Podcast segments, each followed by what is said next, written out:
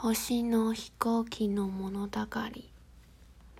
私はスターフライヤー客シムズ員の森口と申します。おかげさまで弊社は昨年10周年を迎え、今、新たな節目へと歩み出しています。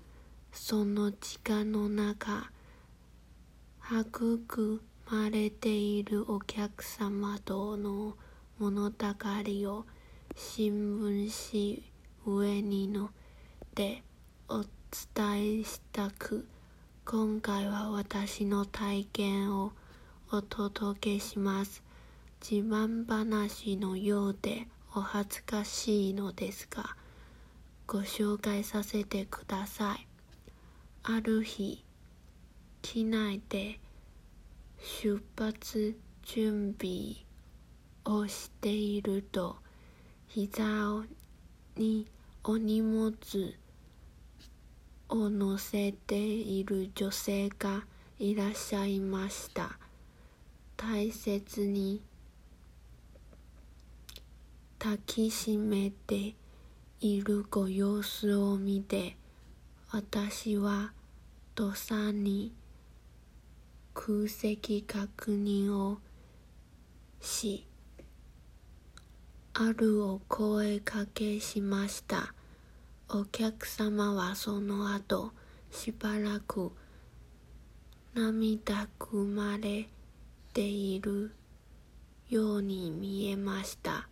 そして後日、思いかけつこのような心のこもったお礼状をいただいたのです。とてもびっくりし、そしてこの仕事をしていてよかったと嬉しくなりました。このお手紙は一生大切にしたい私の宝物です。先日母の7回まぎで北九州へ帰省する際家と位牌を大きな袋に入れ抱えて登場しました。